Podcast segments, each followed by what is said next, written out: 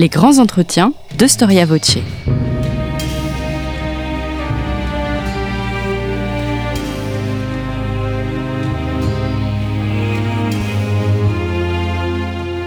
On retrouve Marie-Gwen Carichon.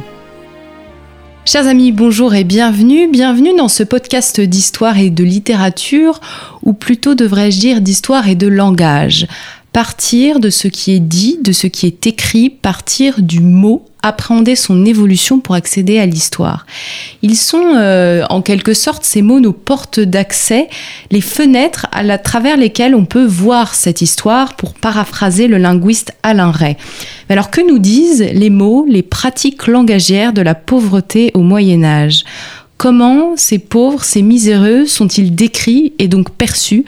Comment définit-on la misère et comment on réagit face à elle? Les individus, la société, l'Église? Vivre la misère au Moyen Âge, c'est le sujet du dernier livre de l'historien Jean-Louis Roch.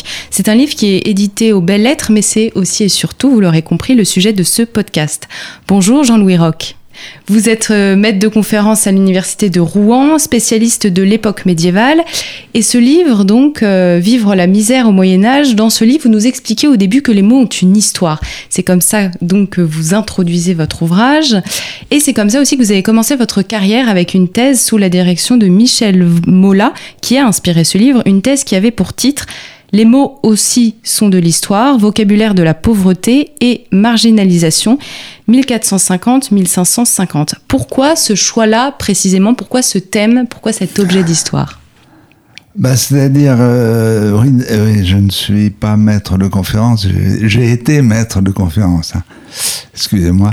Euh, quand j'ai commencé mes, mes études avec le monsieur Michel Mola, je crois que on en était à un moment où la pauvreté redevenait un sujet important euh, dans, dans la société française, où effectivement les Trente Glorieuses avaient fait un peu oublier cette existence de la pauvreté. Et donc, il voulait faire, il, a travaillé beaucoup, là, sur la pauvreté, et il m'a proposé de faire un vocabulaire de la langue française euh, sur le sujet. Donc c'est là où j'ai commencé à m'intéresser à ce sujet. Et alors, donc, vous vous intéressez surtout au Moyen Âge et puis vous le dites aussi à la Renaissance. Comment est-ce que on connaît aujourd'hui euh, l'état de la pauvreté à cette époque-là? Est-ce qu'on connaît les pauvres? Par quels écrits Par quelles archives? Bah donc euh, j'ai voulu réenvisager effectivement le problème de la pauvreté à partir de, de la langue, mais aussi à partir des, des, comment dire des images mentales ou des de l'imaginaire social, on dit quelquefois, qui, qui permettait à cette société d'une certaine manière de supporter la, la misère, de, de, vivre avec quoi. Et donc, euh, alors le problème de la littérature que j'ai utilisé, c'est que la littérature elle est écrite par des gens qui ne sont pas les pauvres, donc euh, qui sont des lettrés et donc il fallait effectivement d'abord faire attention au rôle des intermédiaires culturels, on va dire, enfin du filtre par lequel il, il nous présente le vécu des pauvres, mais aussi choisir une littérature justement qui soit le plus proche possible d'une littérature à destination populaire, on va dire. Et c'est pour ça que je me suis intéressé particulièrement au théâtre et euh, au mystère et aux farces, dans lesquels, curieusement d'ailleurs, le mendiant joue un rôle énorme. C'est-à-dire qu'ils n'arrêtent pas de... Alors, s'agit-il d'un de rire des mendiants ou d'avoir de la compassion pour eux c'est un peu la question qu'il faudra poser. Et puis aussi, euh, quel est le type de rire? Est-ce que les gens au Moyen Âge riaient des mêmes choses que nous aujourd'hui, quoi? Et vous, vous évoquez également les archives judiciaires, euh, puisque vous racontez des histoires qui se sont passées justement, des altercations entre euh, des plus riches et des, et miséreux. Euh, Expliquez-nous qu'est-ce qu'elles nous disent, ces archives judiciaires. En quoi elles peuvent vous servir pour écrire ce livre? Parce qu'on rencontre des procès, par exemple une, une femme qui est accusée d'avoir tué son enfant mais en fait, c'est un, homicide involontaire, elle, elle dit, mais en même temps, elle est dans, dans l'âme française de l'époque et elle pense que le diable a pu très bien intervenir dans ces, dans ses pensées. Donc, ça c'est pour le, vocabulaire que je travaillais à ce moment-là. Le mot méchant, quoi. Qu'est-ce que ça veut dire méchant? Mais effectivement, du coup, les textes des archives parlent vraiment proche de, de ce que vivaient les gens. C'est vrai que ça nous paraît euh, pas si évident que ça, mais en fait, ça parle peut-être plus de la réalité que la littérature. Au fond, est-ce qu'on peut dire que c'est toujours un regard qui est porté sur les miséreux et jamais leur propre regard qu'on explore, alors qu'aujourd'hui, on pourrait peut-être plus facilement avoir accès à des écrits des pauvres, des miséreux? Bah, C'est-à-dire que ce, ce, théâtre, alors en particulier, il, il va, euh, comment dire, faire rire des, des mendiants de façon aussi à échapper, à, à, repousser euh, les risques de la misère qui, qui pourrait frapper justement le peuple, en gros. Hein. Donc c'est le peuple qui, là, euh, comment dire, c'est un jeu aussi. Mmh. Les, ceux qui organisent le théâtre, ils, ils, jouent un peu, ils, font, ils se moquent un peu de la société. Et alors, avant d'aller dans cette histoire des mots euh, plus, plus particulièrement, comment est-ce que vous pourriez décrire le français du Moyen Âge Parce que c'est vrai que c'est la même langue française en quelque sorte, mais quand on vous lit, on se rend compte qu'il y a beaucoup de, de différences. Est-ce qu'il ressemble quand même beaucoup à notre parler aujourd'hui ou est-ce qu'il y a une très grande différence? Et où est-ce que vous la situez, cette différence? Bah, Le français de 13e, 14e, 15e, 16e, non, on va dire 14e, 15e, 16e, de la Renaissance et de la fin du Moyen Âge, c'est le moyen français. Donc c'est quand même un français plus facile que celui du XIIIe ou du XIIe siècle.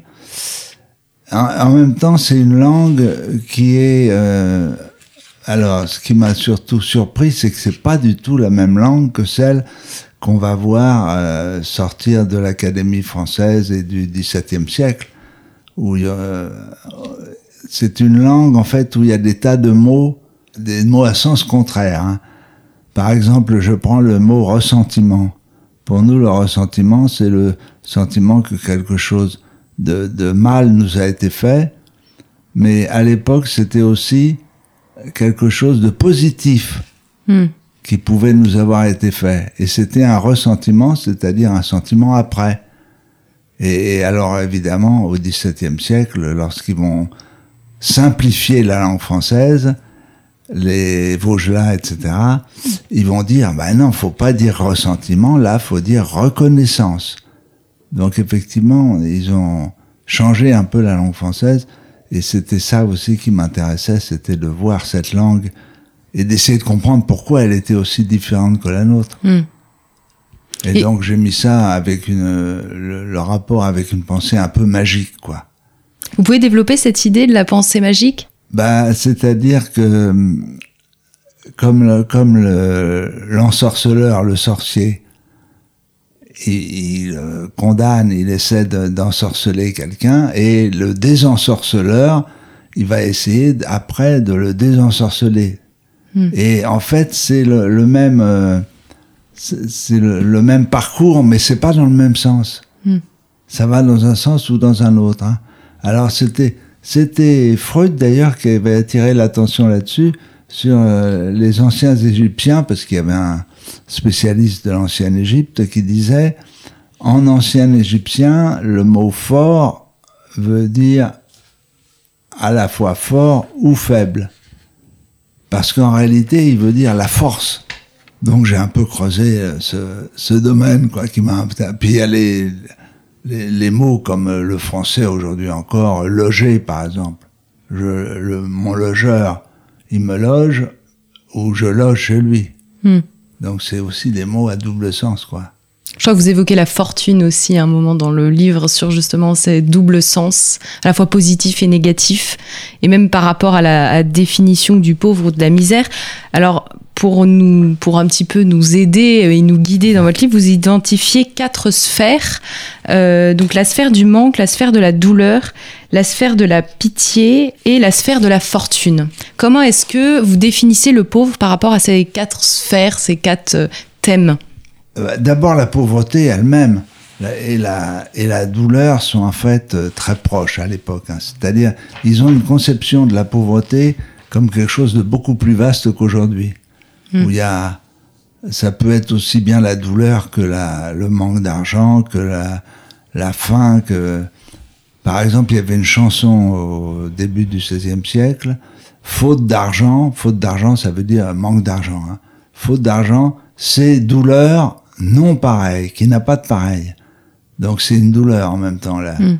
Le fait de ne pas arriver à, et puis de s'endetter et puis de pas avoir d'argent, etc.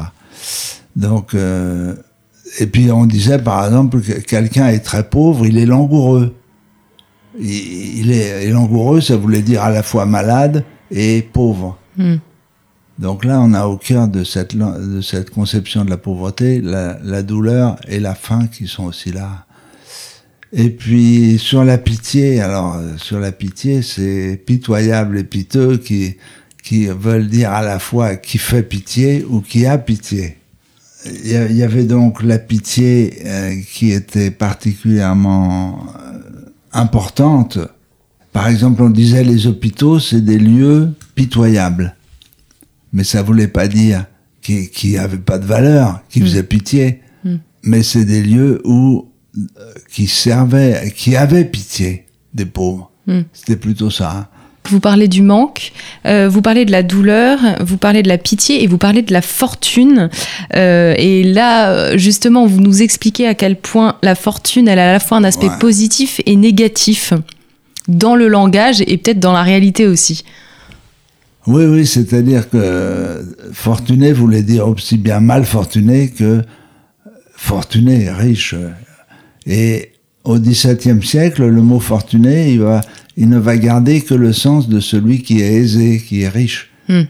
Donc à ce moment-là, moi, ce que j'avais l'impression, c'est que toute une culture qui était basée justement sur la réversibilité de, de la fortune ou du hasard ou du destin, euh, allait, allait s'effacer ou allait en tout cas changer un peu de, de, de langage. Quoi, hein. Par exemple, euh, par exemple, succédait. Le succès, aujourd'hui, c'est une réussite, mais le succès, au début, c'était, ça voulait dire quelque chose qui succède à. Mm. Donc ça pouvait être positif ou négatif. Donc un peu partout dans la langue, il y avait ce, ce- ce- cette originalité, cette différence avec la nôtre. Quoi. On dirait que les mots sont plus relatifs à cette époque-là, donc au Moyen Âge, à la fin du Moyen Âge, qu'aujourd'hui. Ouais. Par rapport à la, fortune, est-ce qu'il faut donc bien imaginer qu'on est dans une société profondément chrétienne où l'Église a un vrai pouvoir, une vraie présence? Est-ce que la pauvreté est vue comme une malédiction? Ben effectivement, hein, effectivement, euh, en tout cas pour les intermédiaires culturels là qui font le théâtre, eh ben ils parlent bien de la fatalité.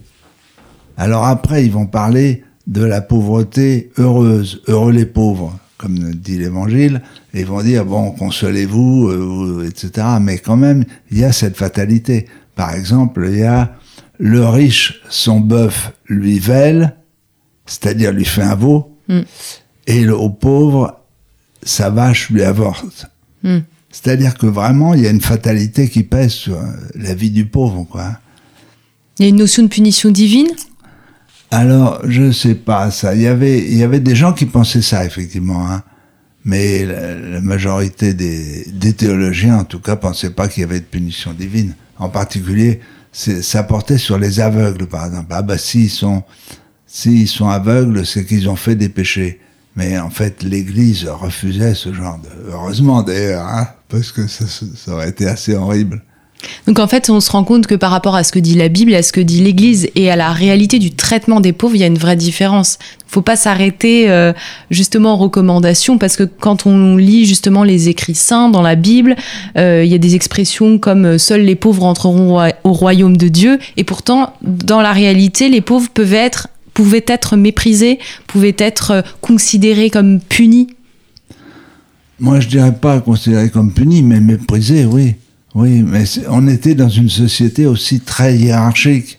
Hmm. Donc, euh, celui qui était en haut, il méprisait celui qui était en dessous de lui, Hmm. et etc., etc. Il y avait un mépris euh, assez général, quoi. Et alors vous expliquez aussi que euh, donc à cette époque-là, il y a plusieurs catégories de pauvres. Euh, il y a des pauvres qui l'ont voulu, des pauvres qui subissent, puis il y a des bons et des mauvais pauvres. Bah, il faut il faut faire très attention au sujet des bons et des mauvais pauvres, c'est-à-dire que les systèmes d'assistance qui se mettent en place à la fin du Moyen Âge ont tendance évidemment à dire ceux-là on les aide et ceux-là on peut pas les aider et où on veut pas les aider. Et souvent, c'est aussi qu'ils ont des ressources assez limitées pour mm. aider tout le monde. Hein. Mais c'est pas tout à fait la même euh, optique que celle d'aujourd'hui, où on aurait tendance à dire, bon, euh, certains en tout cas pensent que euh, il faut soutenir à tout prix les, les, chômeurs, il faut pas séparer les chômeurs qui font rien et les chômeurs qui travaillent, etc. Mais au Moyen Âge, la, la, comment dire, la pauvreté et la, et la, mendicité étaient quand même différentes. C'est-à-dire qu'il y avait une incrustation dans la mendicité qui en, allait en partie vers le vol ou vers des choses comme ça. Et alors, comment est-ce que justement au ménage on, dé, on définissait le bon et le mauvais pauvre? Le bon pauvre, c'est celui qui travaille, mais qui est au chômage parce qu'il y a une crise, par exemple économique, qui peut plus gagner de l'argent. Hmm ou c'est celui, et, et c'est celui qui habite dans la ville, et donc c'est d'abord ceux-là qu'on va aider. Ceux qui à la fois sont des valides, mais qui n'ont pas trouvé de travail, et ceux qui sont de la ville, qui sont pas des vagabonds à travers la campagne. Et les mauvais pauvres, c'est les vagabonds qui sont pas de la ville et qu'on va empêcher de rentrer dans la ville, par exemple, ou ceux qui pourraient travailler dans la ville mais qui veulent pas travailler. Oui, et qui qu'on retrouve aux tavernes. Vous parlez euh, euh, à la fois de ceux qui boivent trop, de ceux qui jouent et de la prostitution. Et ça, c'est des pauvres qui sont beaucoup plus marginalisés qui sont considérés comme des mauvais pauvres, c'est ça? Ouais, ouais, comme des infâmes même. Hein comme des infâmes, c'est-à-dire le jeu de dés, mais ça a été une folie dans les derniers siècles du Moyen Âge, hein, le jeu de dés. Euh, ils jouaient tout le temps au dés dans les tavernes et, il se... et le tavernier, c'était celui qui, qui restait toute la journée à la taverne. C'était pas seulement celui qui servait la... les boissons. Quoi. Mm. Et puis il y avait le, le fait d'avoir des d'entretenir des prostituées, enfin de donc c'était un peu une trilogie de l'infamie, ça. Et alors, il faut bien imaginer que, évidemment, en fait, vous balayez quand même une époque qui est assez longue, c'est plusieurs siècles, et qu'il y a des évolutions. Et alors, il y a une expression qu'emploie notamment le médiéviste André Vaucher, c'est celle de la révolution de la charité euh, entre euh, le XIIe et le XIIIe siècle. Qu'est-ce qu'elle euh, qu'est-ce qu'elle veut dire? Qu'est-ce que c'est cette révolution de la charité?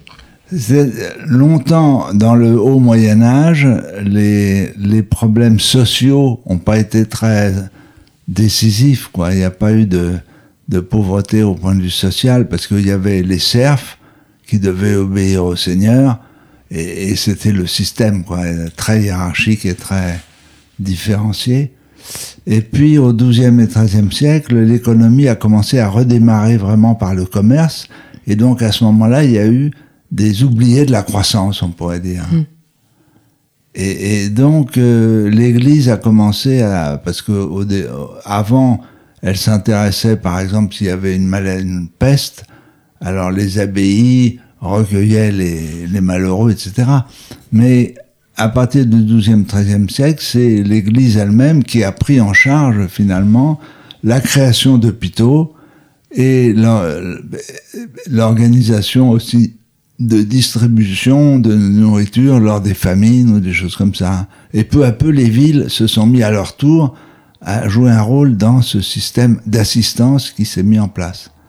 Ah oui, donc la charité s'institutionnalise grâce à l'Église et ensuite les villes prennent le relais. Parce que qu'auparavant, l'État n'avait aucun, euh, n'avait rien mis en place en fait pour les indigents et pour les miséreux. C'était seulement les religieux qui s'en occupaient. Ah bah l'État, de toute façon, est c'était l'empereur ou le roi, il faisait pas grand chose. Si, il aidait un peu, il faisait des distributions et mais euh, pour les pour les, comment dire pour l'Église aussi, il y a euh, des institutions à la fois ecclésiastiques et laïques qui se sont mis en place, par exemple pour organiser les ponts, les ponts sur le Rhône, euh, pour entretenir les ponts, le pont d'Avignon ou d'autres. il, y avait, il y avait tout un ensemble de... Et puis pour les pèlerins aussi, puisque le pèlerinage était important, il fallait aussi des, des, des hôtels, on pourrait dire, pour les Mm. pèlerins. Mais alors les pèlerins, ce sont des pauvres qui ont voulu être pauvres. Est-ce qu'ils étaient autant accueillis que ceux qui étaient pauvres malgré eux? Ah, ça c'est les pauvres volontaires ou involontaires. Mais les pèlerins, il y en avait aussi qui étaient obligés de faire un pèlerinage parce qu'ils avaient tué quelqu'un. C'était une punition aussi. Hein. Oui, pour acheter sa faute. Ouais, ouais. Mais alors effectivement, il y a eu deux sortes. Il y a eu les pauvres involontaires, c'est-à-dire ceux qui sont pauvres euh, à cause de l'économie, de la société, des, des, euh, des catastrophes qui leur sont arrivées. Et puis il y avait les pauvres volontaires, comme par exemple Saint François d'Assise, qui ont choisi la pauvreté alors qu'ils étaient riches au départ. Et alors là, il y a tout un discours qui a été, j'ai un peu osé critiquer euh, de Todeschini, qui dit que finalement, ces pauvres euh, volontaires, ils étaient beaucoup plus, euh, ils, ils entraînaient un mépris pour ceux qui n'arrivaient pas, qui étaient simplement pauvres, mais qui n'arrivaient pas à, à avoir la, la sainte pauvreté, comme avait François d'Assise. Ah, donc il y a une euh, la, la- la- les franciscains, donc qui est l'ordre qui a été créé par Ouais. Françoise d'Assise, qui fait un peu l'apologie de la pauvreté, se distinguer véritablement des pauvres euh, qui vivaient pas leur pauvreté justement pour Dieu, c'est ça? Qui, qui se plaignaient, qui n'acceptaient pas leurs oui, conditions. les pauvres normaux, quoi. Enfin, la masse des pauvres. Mais, il y a- mais c'était un mouvement beaucoup plus ancien que Saint François. hein. Que François, il arrive au XIIIe siècle. Mais déjà avant, il y a tout un effort de pauvreté à l'intérieur de l'Église qui entre en conflit aussi avec cette Église qui est en train de devenir très très puissante aussi. hein. C'est une réaction contre la réforme grégorienne aussi d'une certaine manière et, et la puissance de l'Église. Vous parlez beaucoup du théâtre. Euh, c'est vrai qu'on on n'imagine pas forcément, mais qu'en fait, il y avait énormément de pièces de théâtre qui étaient jouées et du théâtre populaire. Euh, et il y a une apologie de la pauvreté joyeuse. Oui, bah c'est la pauvreté heureuse. Par exemple, c'est un roman, Le savetier Blondeau. Toute sa vie, il a rien amassé, et un jour il tombe en profonde mélancolie parce qu'il a trouvé un trésor. Alors, la seule façon de sortir de sa mélancolie, ça va être que de jeter son trésor dans la rivière. Et là, il va être content. Euh, et puis, il y avait les mendiants au théâtre qui disaient, par exemple, quand on regarde des culs de- d'or, il ne nous en faut point charger. Vraiment, il y aurait danger, larron courant plus d'une fois. Donc l'idée qu'il faut surtout pas avoir d'argent, enfin bien sûr qu'il il rêve que d'avoir de l'argent, le pauvre, mais c'est la mise en scène de cette ironie sur la misère, quoi, on peut dire. Comment est-ce qu'on... le fait, par exemple, qu'il disait Ah ben nous sommes des gueux sans souci. Parce que le pauvre, il est sans souci. Il a rien, il est sans souci. Mais sans six sous. Hmm. Sans souci, mais sans six sous aussi. C'est une manière aussi de mettre à, à distance. voilà. Et, et comment est-ce qu'on rit de, de la pauvreté justement dans le théâtre, dans la littérature? Enfin, je pense notamment au théâtre puisque vous parlez surtout du théâtre.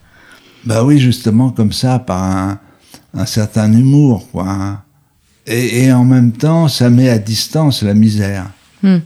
Est-ce qu'on sait euh, euh, proportionnellement combien de pourcentage de la population est considérée comme pauvre et miséreux? Vous nous avez dit que c'était pas la même chose déjà. Miséreux, c'est pas tellement le terme parce qu'en fait on, on l'utilisait pas trop, mais les très très pauvres, mais on n'a pas de On n'a pas de on d'études encore sur on les sait- chiffres. C'est pas encore, c'est qu'on n'aura peut-être jamais. Ouais. C'est-à-dire qu'il y a, y a ceux qui ne paient pas d'impôts, qui sont qui n'ont pas de biens, et ceux-là, effectivement, on peut les calculer puisque c'est les fonds, les fiscalités urbaines qui les relèvent. Maintenant, les très pauvres, ça dépend des crises surtout. C'est hein, au moment de la crise économique qui arrive souvent à cette époque que tout à coup quelqu'un tombe de la pauvreté dans la misère. Hmm. Est-ce qu'on peut parler d'une certaine fascination pour le monde marginal à cette époque? Oui, oui. Comment ça se manifeste justement dans l'évolution des mots et dans, dans la littérature? C'est difficile parce que, mais, mais si, parce que par exemple, euh, comment dire, Panurge ou, ou Villon ou, ou, le personnage de Renard aussi qui arrête pas de tromper les, les autres, euh, tout ça c'est effectivement des personnages qu'on pourrait appeler des filous, quoi. Mm.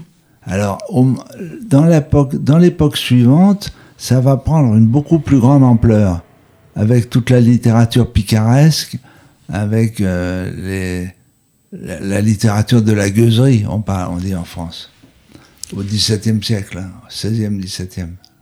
Et c'est quoi cette littérature de la gueuserie, justement? Bah, C'est de mettre en, comme les, picares, les picaros, de mettre en scène euh, ou en roman des mendiants qui sont des voyous, qui sont des, des bandits, quoi, qui, qui volent euh, et qui s'en tirent en général, qui s'en tirent bien. Oui, j'ai l'impression que le mauvais pauvre, il s'en tire plus facilement que le bon pauvre. Au moins dans les pièces de théâtre. On a un peu cette, euh, cette ah impression-là. Et alors au XIVe siècle, euh, donc à la fin du Moyen Âge, se met une, en place une répression du vagabondage. Pourquoi est-ce qu'on commence à réprimer le vagabondage? C'est-à-dire qu'au moment où il y a la peste qui arrive, mais déjà un peu avant, les, il y avait un, avant, il y avait déjà des, des vagabonds qui allaient de ville en ville parce qu'ils ne trouvaient plus de travail. On était dans une période de croissance démographique très forte, entre 1300 et 1350. Heureusement, on pourrait dire la peste est arrivée là-dessus. Et du coup, on est, on est entré dans une période moins tendue au point de vue, on trouvait plus de travail, mais en même temps, la société était profondément désorganisée par la peste. Donc il y a eu beaucoup de vagabondage à ce moment-là. Et puis les, les pauvres, ils allaient d'une ville à l'autre parce qu'ils espéraient trouver un meilleur salaire, parce que les salaires avaient augmenté dans une autre ville. Hein. Donc c'est à ce moment-là que le vagabondage devient vraiment un problème. Mmh de gestion de la société, en fait, de gestion des villes. Est-ce que cette euh, répression du vagabondage, elle, euh, elle suit finalement une évolution de la perception du pauvre Est-ce que au début, on a plutôt, euh, on veut l'aider, puis après, on, les, gens, ceux qui travaillent notamment, finissent par avoir peu de tolérance. Est-ce que ça, ça, voilà, c'est pas lié justement à une évolution de la figure du pauvre qui pourrait concorder avec une évolution d'une certaine pensée chrétienne? Parce que cette période de la fin du Moyen Âge et du début de la Renaissance, elle voit quand même un, certain adoucissement des conditions de, vie des plus pauvres. Et à ce moment-là, c'est aussi le moment où apparaissent les, sociétés argotiques. Euh, euh donc euh, il y, y, a quelque chose là qui se passe et en même temps, la société est suffisamment désorganisée pour que on mette en place une certaine répression. Donc il y a une répression qui se met en place, qui essaie de, de mieux, euh, comment dire, de, de, mieux encadrer les, les, plus pauvres. Et puis à un moment donné, on est vers 1530 et va arriver à ce moment-là des grandes difficultés davantage, on pourrait dire un, une vague de paupérisation qui va faire que le problème va être là davantage le chômage. Hmm. C'est-à-dire il n'y a plus assez, on n'arrive plus assez à donner du travail à tout le monde. Et là, on rentre un peu dans l'époque moderne, quoi, on pourrait dire. Vous vous arrêtez souvent dans votre livre sur l'évolution de certains mots, et l'un des premiers, c'est le terme méchant. Vous insistez sur le changement de sens. Pourquoi avoir choisi le mot méchant? Quel est le lien avec la, la misère et la pauvreté? Méchant, ça veut dire qu'il n'a pas de chance. Malchanceux aussi. Hein. C'est-à-dire que ceux qui tombent là, ceux qui tombent mal, chéant, chant, choir, quoi. Ceux qui tombent mal, c'est aussi le hasard, la fortune. Ça peut être euh, sa date de naissance, comme dirait Villon, quoi. Je suis né euh, sous Saturne euh, et j'ai une. Alors Saturne, il m'a, donné mon petit fardeau pour la vie, mais c'est Saturne, quoi. C'est le malheur, quoi. Et puis alors ça va évoluer vers la méchanceté. Mais très longtemps, ça garde un peu un sens quand même de celui qui n'a pas eu de chance. Hmm. Et en même temps, c'est les deux choses souvent. Et on ne sait pas toujours quand on, on voit quelqu'un qui, qui se dit méchant, on ne sait pas si vraiment il est méchant ou c'est... Si vraiment c'est de son fait, en fait, ou si c'est euh, encore une fois la fortune Ouais. ou la providence en fonction des. Oui, parce qu'ils dépendent des étoiles, ils dépendent de, de tout un, monde qui, a- été en partie effacé quand même depuis, même si, bien sûr, les gens vont toujours chercher euh, ce qui l'heure de leur naissance, en quoi ça a joué, À la fin du Moyen Âge, vous dites, la mélancolie va se banaliser jusqu'à se confondre parfois avec une tristesse passagère. Au XVe siècle, elle envahit la littérature. On est mélancolique au Moyen Âge plus qu'aujourd'hui? Qu'est-ce que ça veut dire?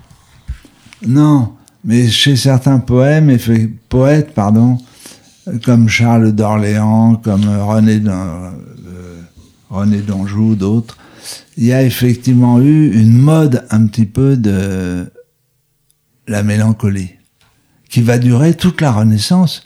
Qui va, et alors, en particulier en Italie, les grands génies de la culture italienne à ce moment-là se disaient mélancoliques. Et il rattachait cette mélancolie à Aristote, qui en aurait parlé déjà, etc. Donc il y avait tout un, toute une mélancolie qui va durer jusqu'à Baudelaire et même au-delà, bien sûr. hein. Et alors, qu'est-ce que la mélancolie du pauvre précisément? Bah oui, justement. Moi, alors je rencontrais dans mes textes beaucoup de mélancoliques dans les pauvres, et je me disais quand même, c'est pas tout à fait la même chose que Que chez Baudelaire. que des poètes, ou, ouais. Et, et en fait, c'est parce que essentiellement, c'était une mélancolie qui, euh, qui était entraînée par une chute dans la pauvreté. Mais la chute dans la pauvreté, c'est pas seulement le riche qui devient pauvre, c'est aussi le moyennement pauvre qui devient très pauvre. Hmm. C'est-à-dire que sans arrêt dans cette société, ça, c'est des choses qui arrivent.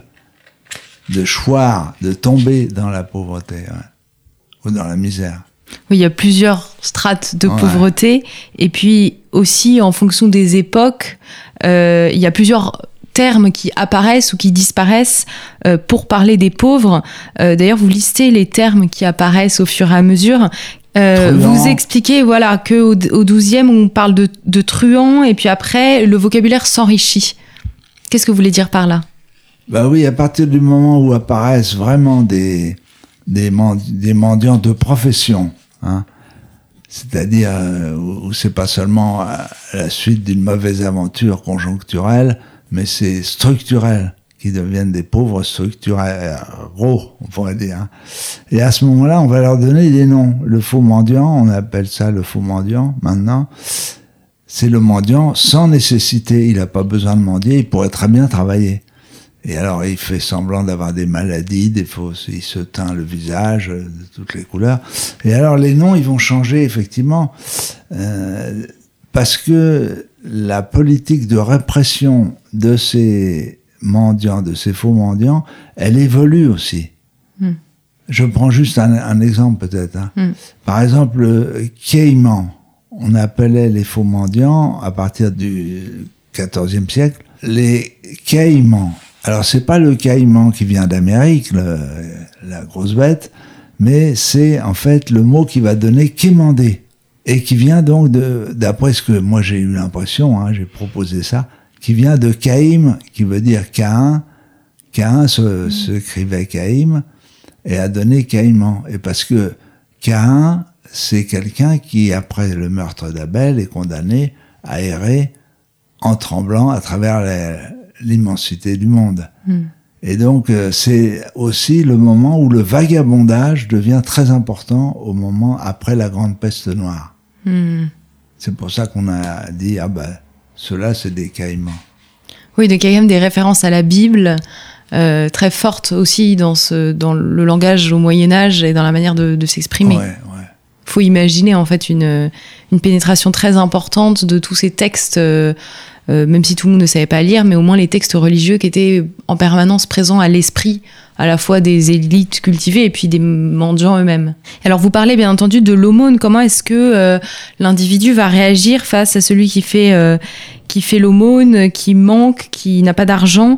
Et c'est assez intéressant parce que euh, au moins, enfin en tout cas ça c'est le cas dans, dans, le théâtre notamment, une espèce de coexistence entre l'aumône et le bâton. C'est-à-dire que on fait la charité, mais on punit un petit peu en même temps. C'est pas c'est pas un acte uniquement désintéressé qui aide à aider son prochain. Il y a quand même l'idée de punir un petit peu euh, le pauvre pour euh, l'inciter à se mettre au travail. Oui, oui, c'est ça qui est un peu étrange, c'est que dans les textes littéraires, on voit qu'il y a vraiment des attitudes au moment où ils font l'aumône assez violentes. Alors, est-ce que euh, certains voulaient pas faire l'aumône et pouvaient envoyer les chiens pour mordre les, les mendiants. Enfin, tout ça, c'est aussi des textes littéraires. Mm. Hein. Ça veut pas dire qu'ils faisaient ça tous les jours, mais et en même temps, on leur disait, par exemple, bah, reviens demain ou que, que Dieu te fasse euh, cadeau, que Dieu, que Dieu te donne euh, quelque chose, mais moi je veux pas te le donner pour l'instant. Donc c'était une façon aussi de résister à la contrainte, parce que à cette époque-là, plus peut-être plus qu'aujourd'hui, un mendiant qui mendiait, on était presque obligé de lui donner, quoi. Ah oui. Il y avait une contrainte du, de la mendicité, ouais. Et puis alors, il y avait aussi une certaine cruauté. Donc c'est un peu ça que j'ai essayé de éclairer. Hein. On s'en rend compte dans les pièces de théâtre, justement, qu'il y a vraiment un regard ambivalent, à la fois de mépris, à la fois de compassion, et parfois de cruauté, euh, qui va provoquer le rire en fait euh, chez les classes populaires par rapport justement aux pauvres, à celui qui, qui mendie.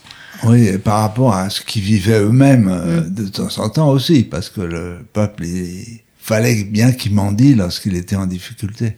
Et alors il y a aussi cette histoire euh, qui est tirée d'un roman de Baudouin de Sebourg, qui en fait qui a été repris d'un très vieux texte qui vient d'une vie de Bouddha, mais qui ça a été traduite en grec, en latin et tout, et, qui raconte le fils du roi qui était enfermé dans un château par son père. Et euh, au moment où il sort, il, il, arrive à sortir du château, il connaît pas du tout ce qu'est la misère humaine. Et il va croiser un aveugle, un lépreux et un boiteux, et il va commencer à se moquer d'eux. Il va hmm. dire, bah, euh, le lépreux, t'as qu'à aller dans la rivière, là, il y a de l'eau, tu, tu, vas te baigner. L'aveugle, bah, regarde un peu la robe que j'ai, et ben, euh, tu me dis de quelle couleur elle est, et je te donnerai une pièce d'or. Alors les trois infirmes, ils disent, mais non, non, faut pas se moquer de, nous. Nous, on est autant t'en aux, aux, yeux, autant ça va tomber sur toi, mm. si Dieu le veut. Mm. Et effectivement, ce personnage, euh, il, est, il a été tenu à l'écart de la misère et il se moque justement parce qu'il était à l'écart. Mais on pourrait dire que les gens, en général, ils se moquaient pour se tenir à l'écart. Hmm. Pour se tenir à l'écart de, de, la misère, il, il fallait qu'ils se moquent aussi de, de, de, ce qui était pour être à distance, pour être pas envahi par la pitié. Quoi. Hmm.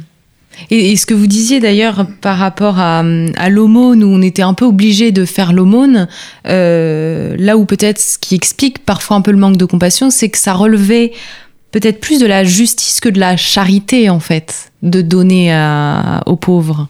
C'était un devoir social, en fait. Ah oui, oui.